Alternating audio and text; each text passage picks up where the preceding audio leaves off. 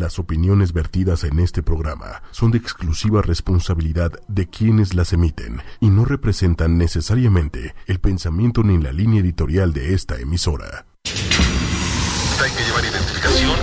Luego de que el eh, subsecretario Nos están sintonizando.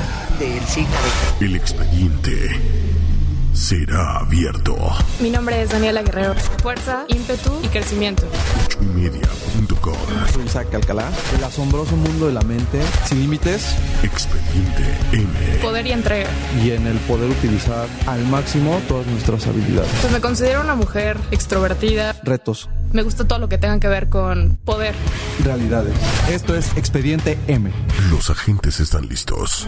El expediente se abre ahora. Hey, hey, hey, ¿cómo están? Hola amigos, ¿cómo están? Buenas noches. Eh, estamos aquí en Expediente M. ¿Cómo estás, Dani? Muy bien, ¿y tú qué tal? ¿Qué tal el día? Pues muy bien, ha sido una semana intensa, pesada, pero es miércoles. Parece que el puente nos sirvió para descansar, pero no del todo. Y pues bueno, espero que, que- que nuestros amigos en el auditorio estén muy bien. Hoy vamos a tratar A retomar el, el bello tema. el bello tema que no te dejó dormir el pasado miércoles, ¿verdad, Sí, Dani? ¿Qué tal. ¿Qué tal te fue? Muy mal, todo por tu culpa. Por mi culpa. y por Manuel. Eh, echando culpas. Y por Manuel, sí. Pues sí, eh, como, como les habíamos platicado, estábamos pensando en generar un nuevo programa acerca de la mente ante lo paranormal y a petición de ustedes, hoy presentamos esta segunda parte. ¿no? Si recordarán amigos, el- la semana pasada platicamos de varios temas paranormales, de alguna manera todos aquí compartimos nuestras experiencias, las sensaciones y eh, todas las historias que, rodean el fenómeno paranormal. Hoy nos vamos a centrar un poquito más en ciertos eventos y en ciertas respuestas que la ciencia le ha dado a los fenómenos paranormales. Por supuesto, siempre desde el punto de vista de la mente. No olviden que estamos a su disposición en Twitter, arroba 8 y oficial, en Facebook en 8 y media y en nuestro teléfono en cabina 5545 54 64 98. Wow, qué memoria, ¿eh? Qué bárbaro. Hombre. Ah, Vamos a tener un programa de memoria pronto, ¿eh, Dani? Ah, perfecto, y sí. ahí vamos a dar algunos trucos y técnicas de memoria que si yo te contara que los griegos ya tenían técnicas de mnemotecnia mucho mejores que las que utilizamos ahora. Ahorita tenemos una memoria a corto plazo impresionante, pero bueno, ya lo veremos. Esto es para que se queden un poquito enganchados, pero ahora sí vamos a adentrarnos del todo a este tema. ¿Qué te parece? Pues sí, me parece muy muy bien. La semana pasada, fíjate que omitimos contar un, un tema muy importante y muy relacionado con el tema paranormal. Y esto es el, el déjà vu. ¿Alguna vez has sentido, Dani, que lo que está pasando ya lo viviste? Sí, claro. Todo el, bueno, no todo el tiempo, pero sí en diferentes ocasiones que estoy en algún lugar o con alguna persona y digo, esto ya lo había vivido, esto ya lo había sentido, ya habíamos tenido esta plática. Incluso luego, o sea, lo, lo externalizo, ¿no? sí, lo externalizo y digo, sí, es que esto yo ya lo había sentido, ya lo había vivido, pero sería muy, muy interesante que nos contaras cómo es que funciona. Pues miren, amigos, esta sensación de déjà vu, al parecer, la gran mayoría de la gente la ha sentido por lo menos una vez en su vida. Y es, como bien dices, Dani, esta percepción de la realidad en la que nos parece sumamente habitual una circunstancia que no ha pasado, ¿no? Déjà vu viene del francés eh, ya vivido, que es, esa es la traducción literal. Y lo que dice la ciencia y lo que dice la ciencia de la mente respecto del déjà vu es que en realidad es una falla en el lóbulo temporal del cerebro. El lóbulo temporal, amigos, es el responsable de acumular y es el responsable de trabajar la memoria. Ahorita que platicabas del tema de la memoria, todo lo que nosotros hacemos se alberga en el lóbulo temporal, desde la memoria a corto plazo hasta la memoria a largo plazo. ¿Qué es lo que pasa? Hay una desconexión o una especie de eh, una sinapsis eh, mal realizada dentro del lóbulo temporal que nos hace creer que esa sensación ya la vivimos. Entonces, le- tenemos la familiaridad que, que sucede cuando habitualmente vamos a algún otro lugar. Sin embargo, esa familiaridad y esta sensación de que, de que ya estuvimos ahí en realidad es falsa. Es una especie de ilusión que genera nuestra mente. Hola, ¿cómo están? Hola Manuel. Hola ¿cómo Manuel, ¿cómo estás? Muy bien. O sea, es como si se nos rayara el disco y volviéramos a pasar por ahí. Es correcto, pero en realidad no existe esa sensación. O sea, no estamos en ese lugar, simplemente es una sensación de familiaridad que nosotros ligamos con una circunstancia particular de ese momento y que de inmediato atamos a un recuerdo del pasado que sí se vivió y que, que de alguna manera ya, ya habíamos tenido. ¿no? Esa es la explicación que da la ciencia. Hay otros temas muy vinculados con el déjà vu de los cuales todavía no hay respuesta. Por ejemplo, hay algunos casos, o eh, sobre todo algunos periódicos han reportado casos de niños que aseguran haber vivido antes. Sobre todo pasa con niños porque dicen, la, la parapsicología dice que los niños tienen la memoria mucho más fresca de lo que sucedió en vidas pasadas. Entonces, sí es cierto, ¿no? Que hay reportes de incluso de hay historias, sobre todo en la India, en donde a lo mejor el tema de la reencarnación es mucho más común que en Occidente, Exacto. en donde el niño le dice a su mamá, llévame a tal país, llévame a tal lugar, porque yo vivía ahí, ¿no? Yo lo único que les recomiendo, y como, como lo platicábamos la, la semana pasada, siempre tratemos de, de ver las cosas desde otra perspectiva, ¿no? A lo mejor eh, creemos en la reencarnación o la historia que nos están contando suena bastante bien, pero muchas veces pues no hay fuentes confiables, muchas veces se trata de historias pues que están más vinculadas con épocas pasadas que con elementos científicos netos. Yo no les sugiero que sean escépticos de todo o que duden de todo, porque pues si dudáramos de todo no podríamos demostrar ni siquiera que la Tierra es redonda. Es, es correcto. Pero tratemos de ver las cosas en perspectiva y tratemos de ver las cosas desde varios ángulos para así fortalecer nuestra opinión original o eh, cambiar de opinión, cambiar de creencia y ver las cosas de manera diferente. Fíjate que hace ratito fuera del aire, Dani me estaba comentando que así la ligaban en los santos. Oye, no te Así conocí. de, este, tú y yo venimos de otras vidas. Nos, nos conocimos en, en la Segunda Guerra Mundial. Exacto. Algo me pasó. Tú eres enfermera y yo soldado. Pero me pasaba porque llevaba un casco. Entonces yo creo que todo iba conectado. Sí, seguramente, ¿no? Muy probablemente. Sí, vidas pasadas. y- Eh, esas cosas, pero bueno, al final del camino la respuesta al déjà vu está ahí. Está en una falla del óvulo temporal. También queremos insistir que lo que nosotros platiquemos en este programa siempre son teorías que derivan de experimentos científicos. No hay leyes, no hay todavía una verdad absoluta. Incluso lo, hemos visto recientemente, hay experimentos científicos que están pagados por algunos, eh, algunas empresas, por ejemplo, experimentos o pruebas científicas que tratan de convencer a la gente que no había una afectación con el tabaco, que ciertos alimentos no engordaban y que después pues nos dimos cuenta que en realidad estaban pagados. Sin embargo, lo que sí quisiera enfatizar es que respecto de la mente, la ciencia nos ofrece una respuesta, yo le diría un poquito más objetiva.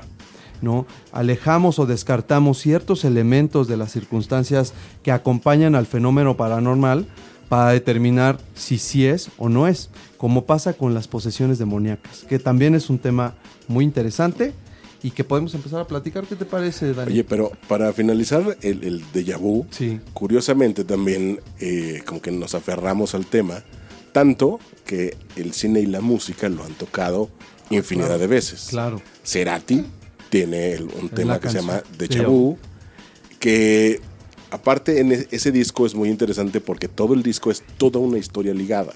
Cada track va ligado uno tras otro y que en, en su conjunto es un déjà vu. Fuerza Natural, ¿no? Es el, último disco de, de del maestro Cerati. Y eh, por otra parte, eh, Matrix. Matrix, que también justo lo que dice Matrix es el déjà vu es un error en la Matrix, en la, en la Matrix, en la Matrix, ¿no? Y cuando se reprograma el sistema, nosotros tenemos esta percepción de lo ya vivido, ¿no? Y, y lo vamos a ver hoy. Prácticamente todos los fenómenos paranormales que vamos a tratar, desde posesiones demoníacas hasta parálisis eh, de sueño, lo que se conoce como se me subió el muerto, son temas recurrentes en la cultura, en el, en el folclore de, varios, de varias culturas y en la cultura pop, por ejemplo, las posesiones demoníacas, pues desde el exorcista ha habido un incremento. Es, es importante, por ejemplo, mencionar este dato. Después de la película del exorcista, aumentaron el número de posesiones en todo el mundo, ¿no? Y esto habla un poco del tema de la sugestión.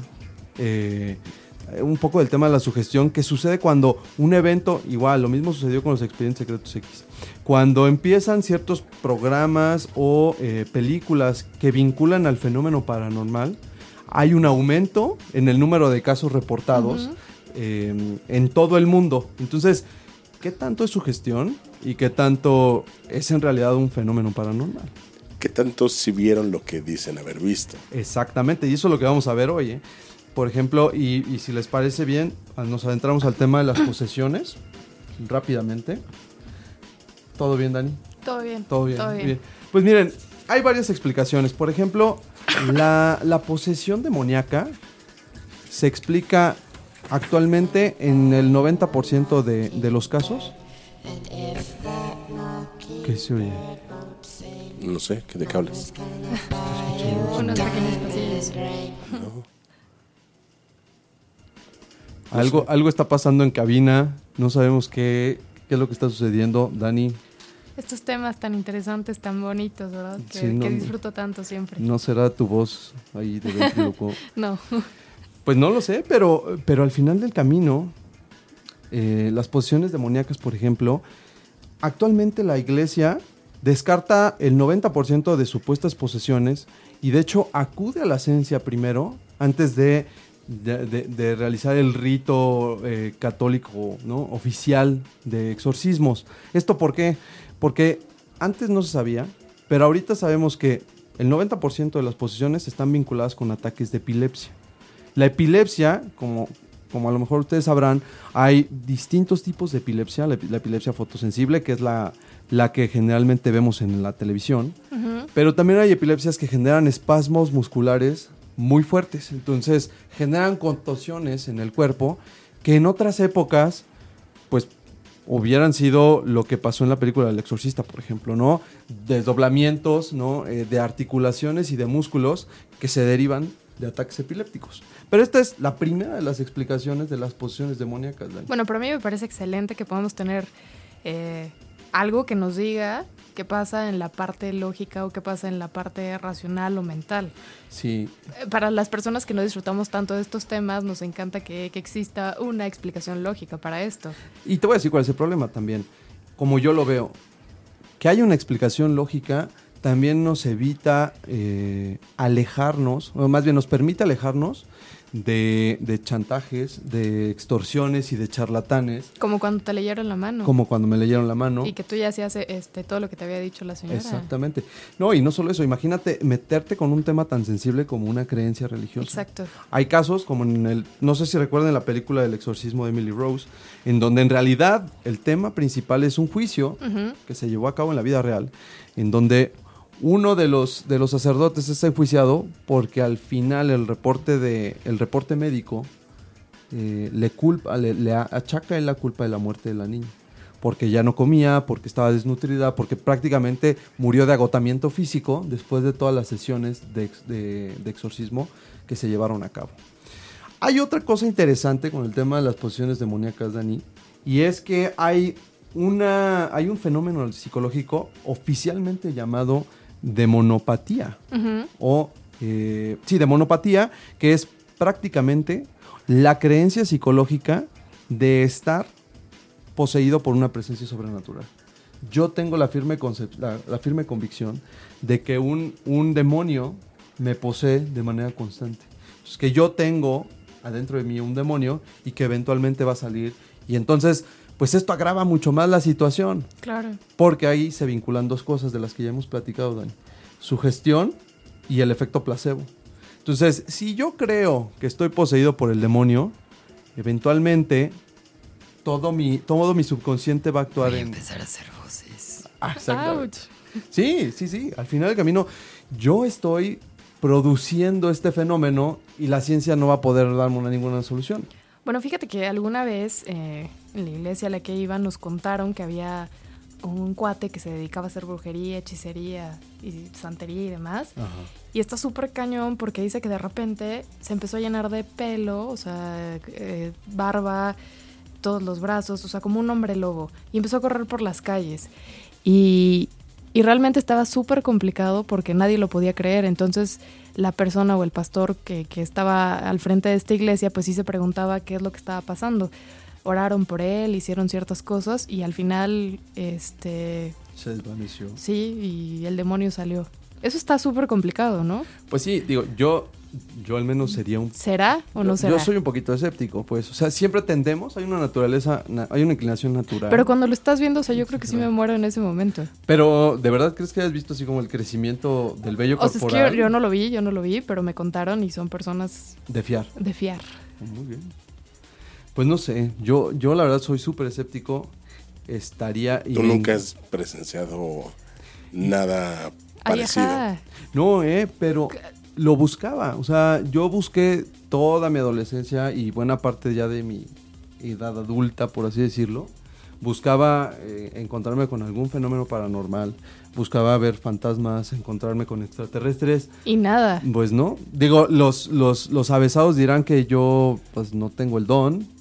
Pero yo ya desde un punto de vista escéptico diría que si no me ha sucedido, no, pues muy probablemente no exista, ¿no? Si soy una persona que se cuestiona mucho, sobre todo porque, mm, pues sí llegué a tener cierto nivel de, fama- de fanatismo respecto de esto y de mucho, mucho, mucho interés.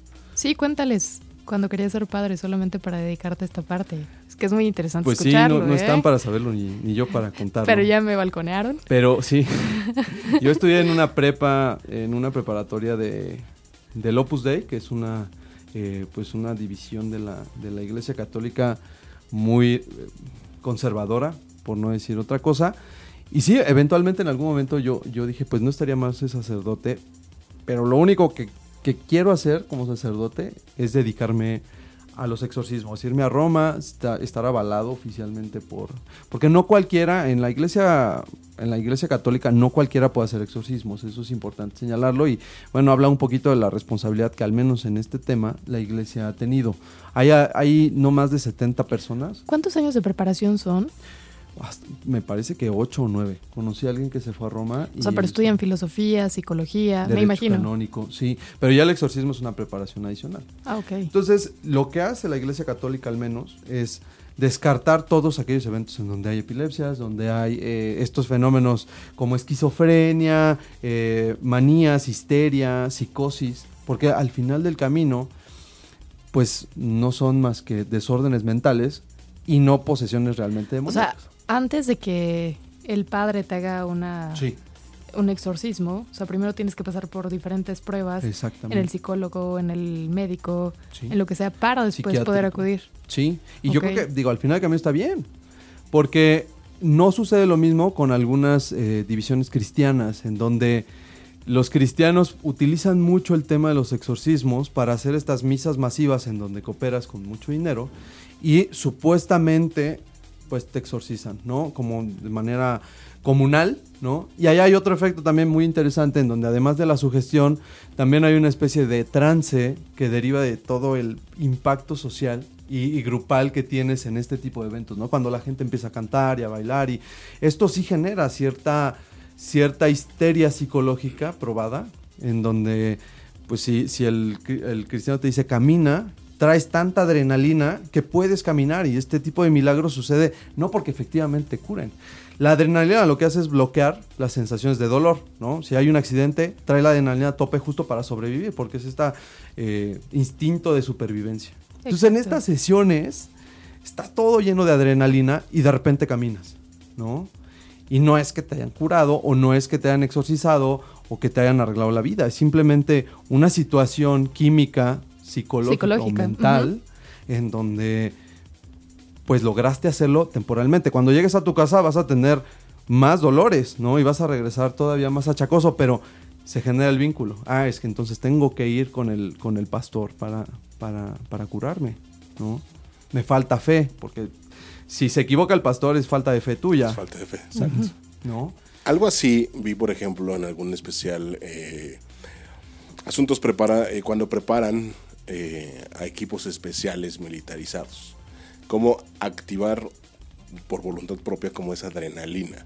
Que normalmente se activa cuando te sientes en peligro, ¿no? Cuando estás en una situación de riesgo. El flight or Este, fly. eh, exacto, Fight or fly. pero a esos equipos especiales les enseñan a activarla justamente para entrar en acción. Y reaccionar. y reaccionar este, en situaciones. Y al final del camino es un tema también mental. Sí, o sea, es exacto. otro de los ejemplos de cómo la mente o a través de la mente tú logras activar una situación física. ¿Y sabes con quién yo también lo he leído? Con, con los en- eh, cuando hay entrenamientos de alto rendimiento, los deportistas que van a Olimpiadas y esto, ellos necesitan también utilizar esa esa- adrenalina sin utilizar sustancias que no están permitidas. Exacto. Entonces visualizan, por ejemplo, eh, este luchador muy famoso, Conor McGregor de la UFC, tiene visualizaciones en las cuales se, prepara tanto para la pelea que en el momento en el que empieza la pelea descarga adrenalina y empieza, eh, pues, tiene una ventaja, por así decirlo, física. ¿no? Lo mismo pasa con los exorcismos. Traes un choque de adrenalina que te permite gritar, patalear. Por eso la gente, si te das cuenta, cuando están poseídos, hay cinco o seis personas tratando de detener a la gente, porque la fuerza Sí, es que traes ¿no? La fuerza que es, que tiene. es, es- es- eres tú, pero en modo bestia, ¿no? En modo de supervivencia, y necesitas a mucha gente deteniéndola, Sí. ¿no? Y, y no deja de ser un tema mental. Al menos, bueno, les, les sembramos un poquito la duda. No, no creemos que, que- No estoy dudando de nadie, pero podríamos verlo desde esa Sí, perspectiva. es otra posibilidad de ver las cosas. Exactamente, Dani. Entenderlo desde otro, desde otro punto de vista. Oye, ¿qué te parece si vamos al, al primer, a la primera canción del- de la noche?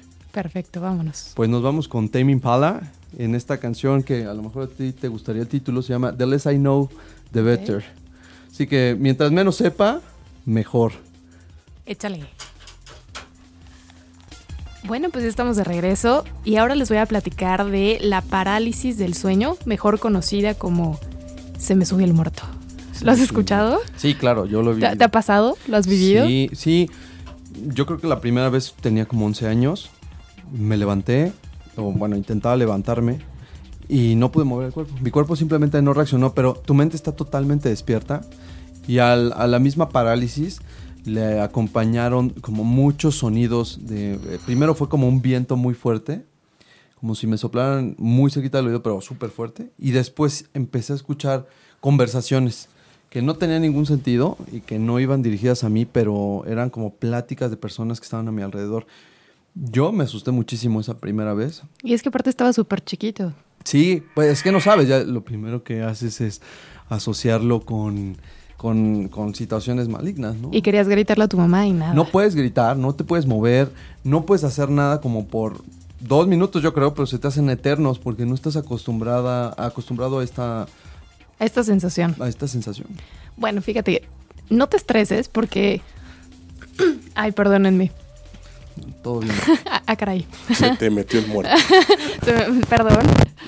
Bueno, quiero contarte que buena parte de la población ha sufrido al menos esto una vez en la vida. El Sí, fenómeno del sí, muerto. este fenómeno que se te sube el muerto. Y es una experiencia en la cual intentas levantarte de la cama y no puedes porque sientes un peso encima de ti. Y no importa cuánto esfuerzo hagas, no importa cuánto te muevas, no importa si le intentas gritar a tu mamá, papá, amigos, lo que sea, no puedes levantarte. Y obviamente esto viene con, bueno, te digo, con sonidos, vibraciones y alucinaciones. Y es realmente aterrador. Te voy a contar algo. En México es súper común que esto suceda y en realidad cuando estás en una plática de amigos o de familia es muy común que te platiquen y que te digan, oye, se me Se me subió el muerto. muerto. Sí, es muy común, pero no solamente en México, también en otras partes del mundo. Es más, más, más común de lo que parece. Sí, digo yo hasta donde sabía ahí en, en todo el folclore cultural de. Occidente al menos, hay estos dibujos en donde hay un pequeño demonio arriba de ti. También en Japón, por ejemplo, el arte japonés ilustra mucho una especie de demonio o de fantasma encima del cuerpo de alguien. Entonces, pues es un fenómeno, no, no es exclusivo de los mexicanos, por lo que me cuentas. No, no, no, es algo que le ha sucedido a todo el mundo. Pero para la ciencia este fenómeno está lejos de explicarse como muertos o fantasmas. En realidad sí tiene una explicación lógica. Y se trata de la parálisis del sueño, que es un fenómeno psicomotriz que se origina en las últimas etapas del sueño. Tú sabes que tenemos diferentes etapas del sueño. Entonces, Sí. esto se, se genera en las últimas etapas junto, justo antes de despertar. Entonces la mente reacciona con mayor rapidez que la del cuerpo y esto produce como una desconexión motriz. Es decir, tu, tu mente está despierta y tu cuerpo sigue todavía Exactamente. dormido. Exactamente. Y bueno, pues esto es como el resultado de la hipersensibilidad de la mente, pero es como una parálisis absoluta. Sí, o sea, bueno, yo, yo te puedo contar, lo que a mí me pasó es esta sensación de, de no poder moverme, de no poder ni siquiera gritar. Es como si el cuerpo estuviera totalmente dormido, ¿no? Y, y si- sin embargo, la, la mente está dando órdenes de movimiento que... Exactamente, tú envías señales y no pasa absolutamente nada y entonces entras en desesperación. Sí. Sí, sí, sí, Pero al final entonces se trata de un fenómeno mental. así es. Hay una explicación psicomotriz a este... Así es. ¿Y sabes por qué pasa? Por estrés, privación del sueño eh, y muchas veces también porque puedes tener hipertensión o ciertas cosas. Entonces, sí es importante que cheques en qué punto estás o qué es lo que estás haciendo para poder saber qué es lo que está pasando contigo Es- realmente. Es interesante eh, ver también, Dani, cómo el estrés, ¿no? que es un tema que vivimos día con día, Día con día, está, exactamente. de- ex- está detrás de la explicación de algunos de los fenómenos paranormales. El estrés también es el motivo de, lo que ¿te acuerdas lo que platicábamos de los fantasmas, la desconexión Sí, claro. motora? También aquí la parálisis del sueño es estrés y falta de sueño podría explicar un poquito el tema, ¿no? A lo mejor el cuerpo quiere seguir descansando, pero tu mente ya despertó, ¿no? Y generalmente a mí me pasa, todavía me sigue pasando, pero ya estoy como muy acostumbrado, ya no, no, no, lo- no lo asocio con un tema paranormal o sobrenatural, sino con un tema del cuerpo, pero se da justo en, en momentos en los que he dormido muy poco o en los que estoy físicamente agotado, que prácticamente es la mayoría del tiempo. pero Pero fíjate que es muy interesante porque tienes que conocerte para saber qué es lo que está pasando contigo mismo. So, y dejar de, eh, de muchas veces tener una respuesta paranormal o una respuesta extraterrestre, por llamarlo de alguna forma, Y entender un- qué es lo que está pasando con, tu cuerpo, tu conocerte cuerpo. exactamente y saber qué es lo que tienes que hacer. A lo mejor eh, dormir un poco más, no sé, cambiar algunos hábitos para que esto pueda, para que esto deje de suceder en tu, en tu cuerpo. Sí, es, es- es uno de estos mensajes de cansancio. Al final del camino, ¿qué tema tenemos? Pues, si yo pienso que va a ser algo eh, para, paranormal, va a seguir siéndolo. O sea, las, las explicaciones científicas no van a tener cabida y yo voy a seguir teniendo una explicación religiosa, eh, paranormal, sobrenatural, respecto de eventos en donde al menos la ciencia ya nos dijo algo. La mente y la ciencia de la mente ya nos ha dado una respuesta. Entonces, pues vamos a tomar las cosas con calma, ¿no? Y vamos a ver las cosas desde otra perspectiva, ¿no? Como, como, como te decía. Pues sí, los seres humanos siempre buscamos una explicación. Y sobre todo, Y- si la explicación es un poquito rebuscada, nos sí, como gusta que más. es perfecto, me encanta, de aquí soy. Y Ahora, normalmente, normalmente revuelven estas situaciones cuando asistieron a un velorio, asistieron a alguna situación eh, relacionada. De energías bajas. ¿no? Exacto. y, y, pues asocian, ¿no? A lo mejor están muy cansados porque vivieron una situación eh, de, un, de- de un velorio, por ejemplo, que normalmente te, te agotan Es pesada. y asocian esta situación con, con el hecho, ¿no? Entonces Y- dicen, se me sube el muerto, este, pero finalmente es un cansancio, como ya lo mencionaron. Y es un mismo hecho interpretado desde dos vertientes. La vertiente de, pues seguramente se quieren despedir de mí, o seguramente no está descansando, o viene a reclamarme, ¿no? Y la otra vertiente es, pues hay una explicación natural. Estás cansado, estás estresado, viviste días de angustia y días de un shock, porque también hay un shock psicológico. Por más preparado que estés, por más que una muerte haya sido lo más natural eh, posible, pues no deja de ser un shock psicológico desprenderse de una persona o dejarla Claro. al lado. Si todos estos elementos se suman, muy probablemente tu mente en algún momento se colapse o genere este tipo de desórdenes. ¿Por qué no creer que es un tema más vinculado con esto y, y- y alejarnos más de las situaciones místicas, fantásticas y, y- Que muchos, muchos podrían discutir el asunto de que cuando estás muy cansado, muy estresado, ni siquiera pueden conciliar el sueño. Bueno, a mí no me pasa eso. Eh, Sí, hay gente que bajo estrés no duerme o bajo estrés no come, ¿no? Yo cuando estoy muy estresado necesito dormir y además como como dragón, ¿no? Pero sí, es cierto. Y también esta falta de sueño, ¿no? O de esta narcolepsia, este desorden de sueño, puede dar explicación a fantasmas, a visualizaciones, avistamientos, porque al final del camino la, la mente no ha descansado. La mente está eh, necesita un descanso y es estas señales de las que, les- Ujú, de las que exacto. platicábamos de, oye, si no descansamos, si no eh, le paras un poquito al tren que traes, pues yo voy a empezar a generar alucinaciones visuales, alucinaciones auditivas, o voy a empezar a jugar juegos con tu mente. Ya lo platicaremos también, por ejemplo, los experimentos de la CIA de privación de sueño son muy interesantes porque arrojaron resultados muy similares. La CIA hizo en los 60 estos, eh, estos trucos de privar a la gente por 24 horas de sueño y las conclusiones son bastante tristes porque la gente se vuelve loca. Hay daños irreversibles neurológicamente hablando. ¿No? ¿Cómo ves, Dani? No, pues muy, muy padre, maravilloso, el maravilloso mundo de la mente En Expediente M. en Expediente M. Oye, ¿y has oído hablar del efecto fantasma? No realmente, suena? Me, me suena, pero me gustaría que me lo expliques. Pues miren, les voy a contar este efecto fantasma que también da una explicación un poco más científica al tema de ser observados, ser observados por un ente o por una entidad sobrenatural. Fíjense que eh, Darren Brown, un, mago británico muy escéptico, sometió a, a varias personas a un experimento en donde tenían una estructura de metal en una mesa y ellos tenían que hacer cruzar un pequeño arito durante, por toda la estructura de metal sin tocarlo. Esto con el objeto de como mejorar sus habilidades Sí, motrices, sí, sí. ¿no?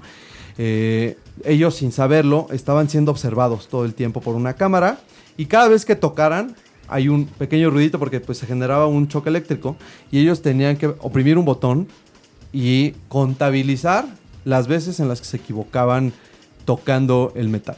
Oye, yo lo he jugado, está cañón. Sí, tú lo has- Ah, ah, sí, es terrible. ¿Cómo se llama ese juego, eh? Porque yo, Pues yo- no sé, pero, pero sí lo he jugado. Me encanta. Está cañón porque ya llega un punto en donde te desesperas. me desespero y, y justo no le quería decir a la señorita que ya me había equivocado. ¿Ah, sí? Sí, como que se, se hizo muy adictivo. Claro, Te lo prometo, porque- pero horrible, horrible. Te Lo lo, que- juro, te lo juro, te lo juro.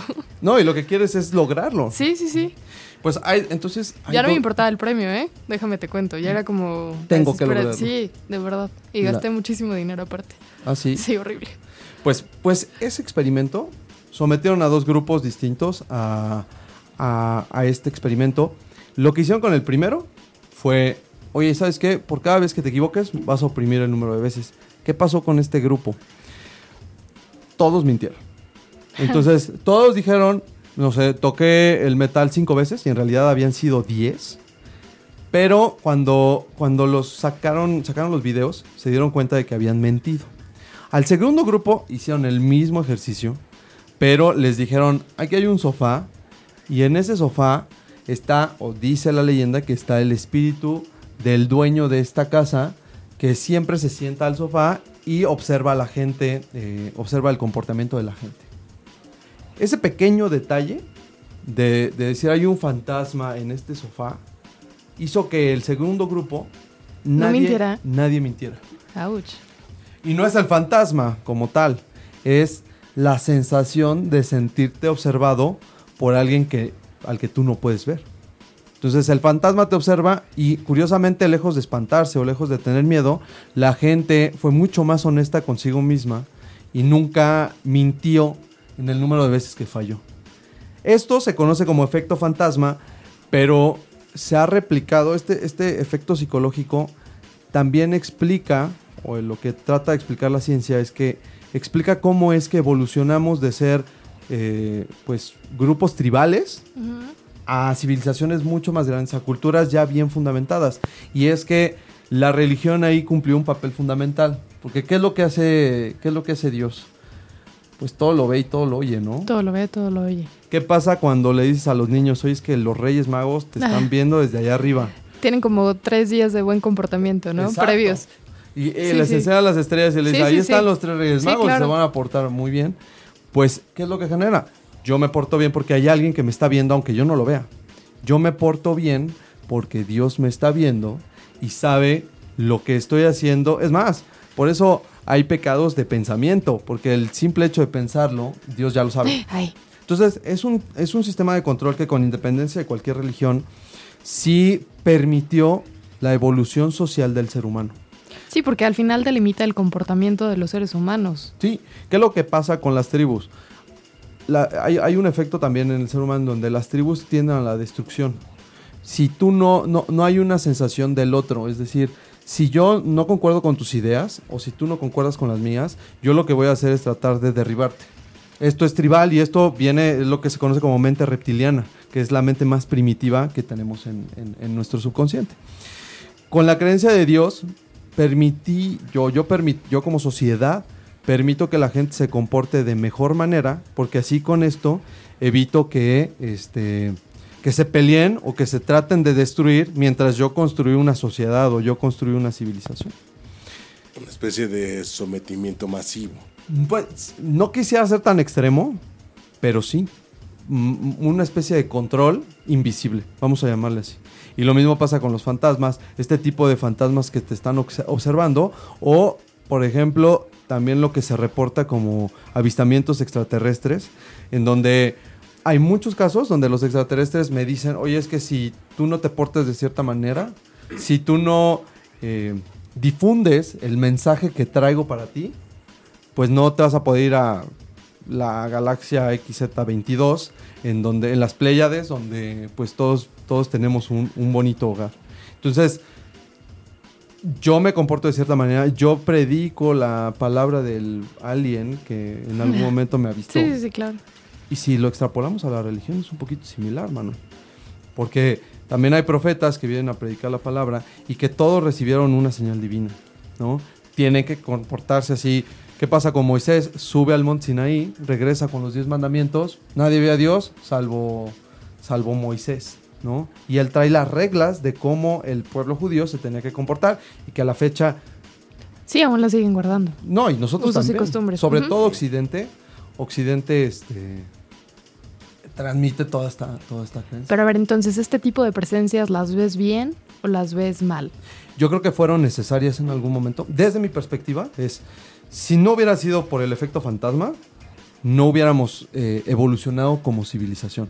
Nos hubiéramos seguido destruyendo. Lo seguimos haciendo, eso es cierto, pero si hay un vínculo de una. Para tener una cultura tan básica o tan primitiva como los egipcios y así, es muy complejo mantener a un grupo sólido de, de personas en donde cada quien tiene una función diferente. ¿Cómo regulas eso si el- la ley es lenta? ¿no? Porque todas las leyes llegan a ser... La justicia tiende a ser lenta porque hay que iniciar un procedimiento. En cualquier eh, evolución histórica es, es un poco lenta. ¿De qué manera nos autorregulamos? Ah, pues hay alguien que te está viendo, hay alguien que observa Sí, tus a través de la actos, ética y la ¿no? moral. ¿no? Si te portas mal, aunque no, no lo digas, vamos a saber que lo estás haciendo mal, ¿no? Exacto. Que parte de ello, por ejemplo, es uno de tantos experimentos dentro de este programa reality show Big Brother.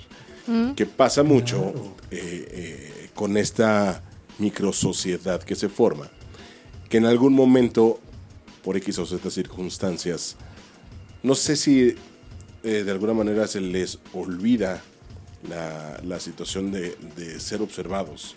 Y es cuando, por decir algo, alguna de las muchas situaciones, alguien esconde comida. Y cuando se percata del movimiento de la cámara, eh, La regresa. eh, o la regresa o simplemente se ríen. Y es como, Wow. ya me cacharon, de modo, ¿no? Eh, viene como ese efecto de, de- va a haber un castigo o, o ya hay alguien que lo sabe, ¿no? Claro, y había olvidado tu participación en Big Brother y yo creo que nos puedes contar cuál era, por ejemplo, el, el- el- el símbolo de Big Brother era el ojo.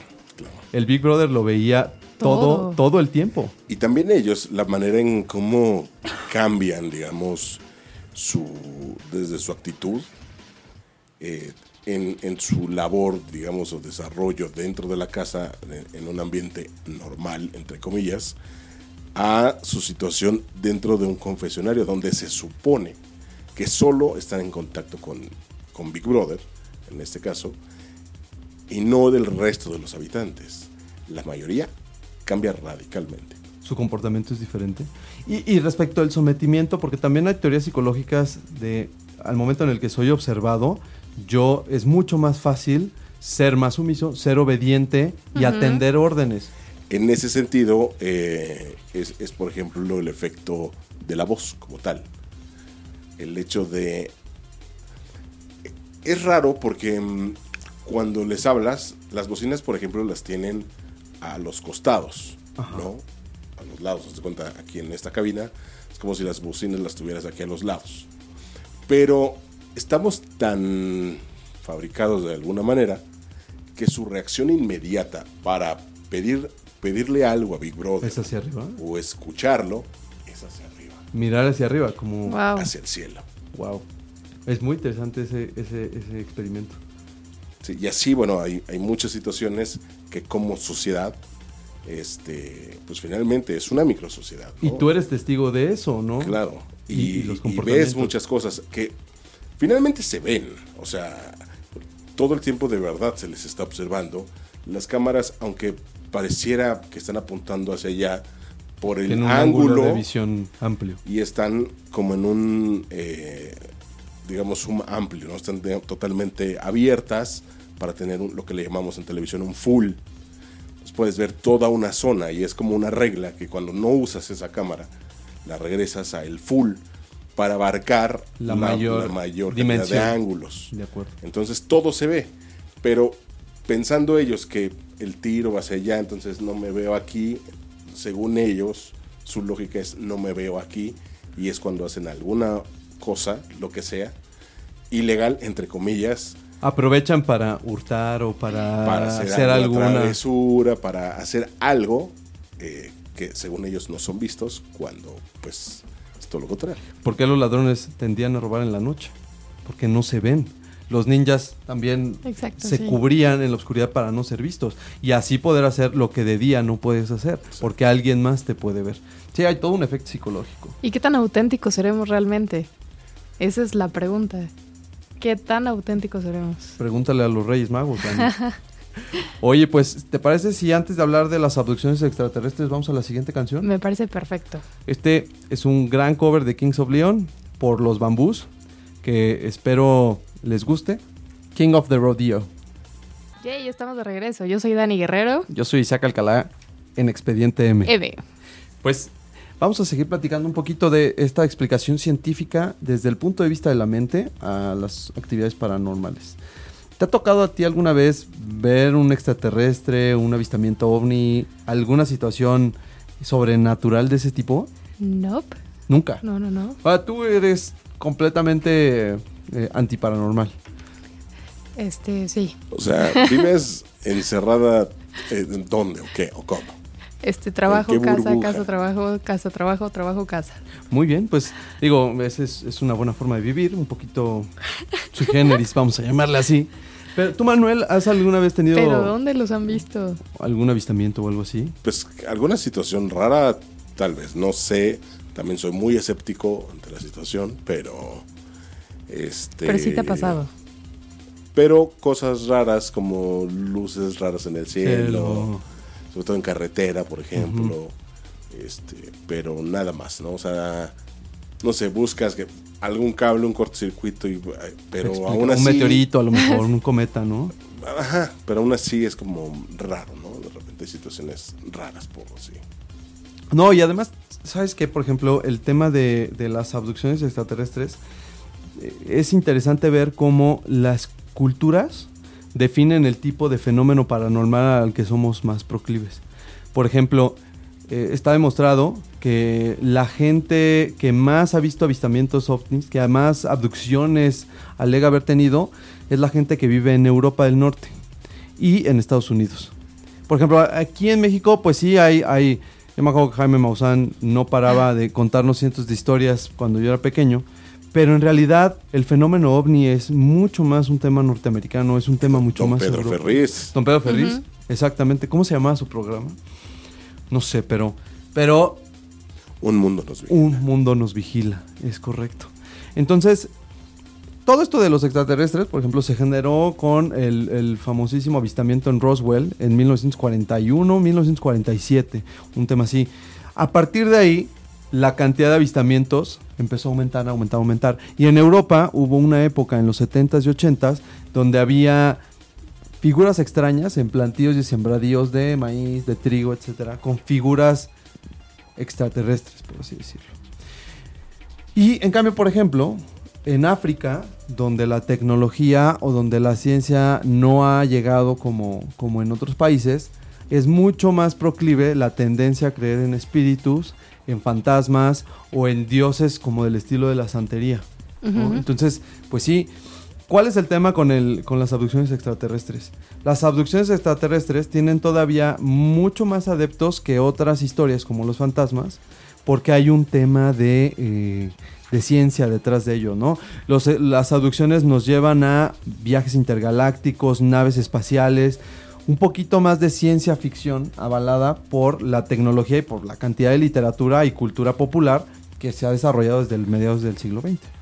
Entonces, estos avistamientos también tienen una respuesta psicológica, por así decirlo. En gran medida se descartan eh, las visiones de abducciones, pero así como está este fenómeno de las posesiones, también los extraterrestres, hay gente que, que dice, es que a mí me buscan cada tres semanas, cada mes, y vienen a comunicarme desde las Pléyades el futuro del planeta.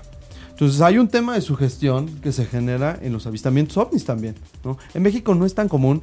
Hay un video en YouTube muy chistoso de una persona que le dicen el ahí te encargo. Luego se los pasamos. Pero claramente el, eh, este, este señor tiene un desorden mental porque alega que le han insertado chips en el cerebro y no sé qué. Pero cuando sometes esto a la ciencia rígida, pues te das cuenta de que hay una enfermedad, hay un desorden que deriva de esquizofrenia, de paranoia, de este tipo de enfermedades mentales. Y incluso líderes, líderes de estas pseudo religiones New Age, en donde los extraterrestres tienen un papel primordial, también sufren de este tipo de enfermedades. Y arrastran con ellos a una gran cantidad de fanáticos. No sé si ustedes recuerden, pero hay una... En Waco, Texas, hubo un asesinato masivo de extraterrestres. Entonces, ya nada más para concluir, Dani, porque se nos está acabando el tiempo. Por favor, amigos, no dejen de preguntarse en lo que están creyendo. Tratemos de ver las cosas en perspectiva, con independencia de la religión, del fanatismo, de todas nuestras creencias y tendencias naturales a, a dar respuesta a lo irracional. ¿Por qué no preguntarnos si lo que estamos pensando podría llegar a tener otra respuesta? ¿No? La respuesta de la Estar mente. en la constante pregunta. Eso es, eso es muy, muy interesante. verlo desde otra perspectiva y pues si no tiene una explicación natural o no tiene una explicación científica, pues sigamos creyendo pero ya con más fundamento. Y si no, pues veámoslo desde el punto de vista de la mente, Dani. Claro que sí. Y, Oye, y me considero culpable de que en más de, cálculo, más de 15 ocasiones, pues no entraron a dichos reality shows personas raptadas y que traían mensajes importantes. Porque esos eran sus castings, que por eso tenían que entrar. Porque Para tenían un mensaje importante. Así que les pido una disculpa. El fin del mundo se acerca y ya no nos enteramos, Ya no se Manuel, enteraron. por tu culpa. qué mal, qué mal. Pues Dani, nos vemos el próximo Nos miércoles. vemos el próximo viernes, digo, este, mi- miércoles. Miércoles a las siete- 7 de la, noche. Yo soy Isaac Alcalá Yo soy Dani Guerrero, y esto es Expediente, M. Expediente M.